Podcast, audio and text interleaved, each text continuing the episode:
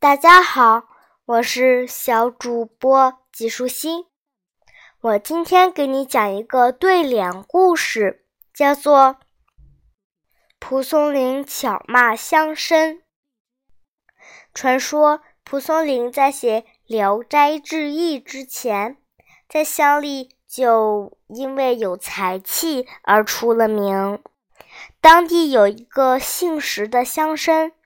很是瞧不起出身贫寒的蒲松龄，扬言要与他在才学上一比高低。这天，石乡绅果然带了一帮自命不凡的文友，趾高气扬的来约蒲松蒲松龄比试。蒲松龄对这些人一向敬而远之。对这种比试也没兴趣，就推脱了。石乡绅以为蒲松龄胆怯，哪里肯依，定要看他当众出丑。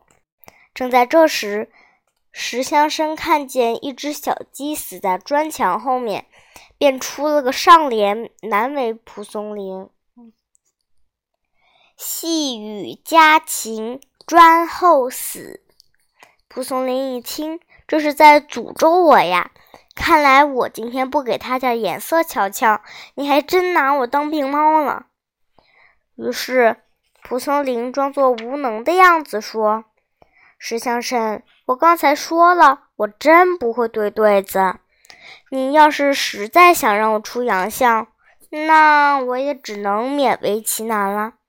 只是不知道。”这下联我能不能一个字一个字的对呢？石先生一听，差点乐出声来。同来的那帮酸文人也一个一个脸露鄙夷之色。是啊，稍稍有点对联常识的人都知道，这。对联最讲究上下关联，讲究意境深远。这要是一个字一个字的对，鬼才知道会对出个什么东西。弄不好就对出个大笑话来。石乡绅当即满口答应：“好，你就一个字一个字的对吧？我让人帮你好好记下来，以免你待一会儿忘了。”蒲松龄一听。正中下怀，赶紧准备好笔墨，恭请执笔人就坐，自己却装着小心翼翼地站在一边，斟酌的斟酌着词句。粗对细行吗？行。石墙神幸灾乐祸的示意人在纸的上端落了个大大的“粗”字。毛对羽行吗？行，纸上立刻多了个“毛”字，石乡绅心里乐开了花。也对家行吗？行，纸上又多了个“也”字。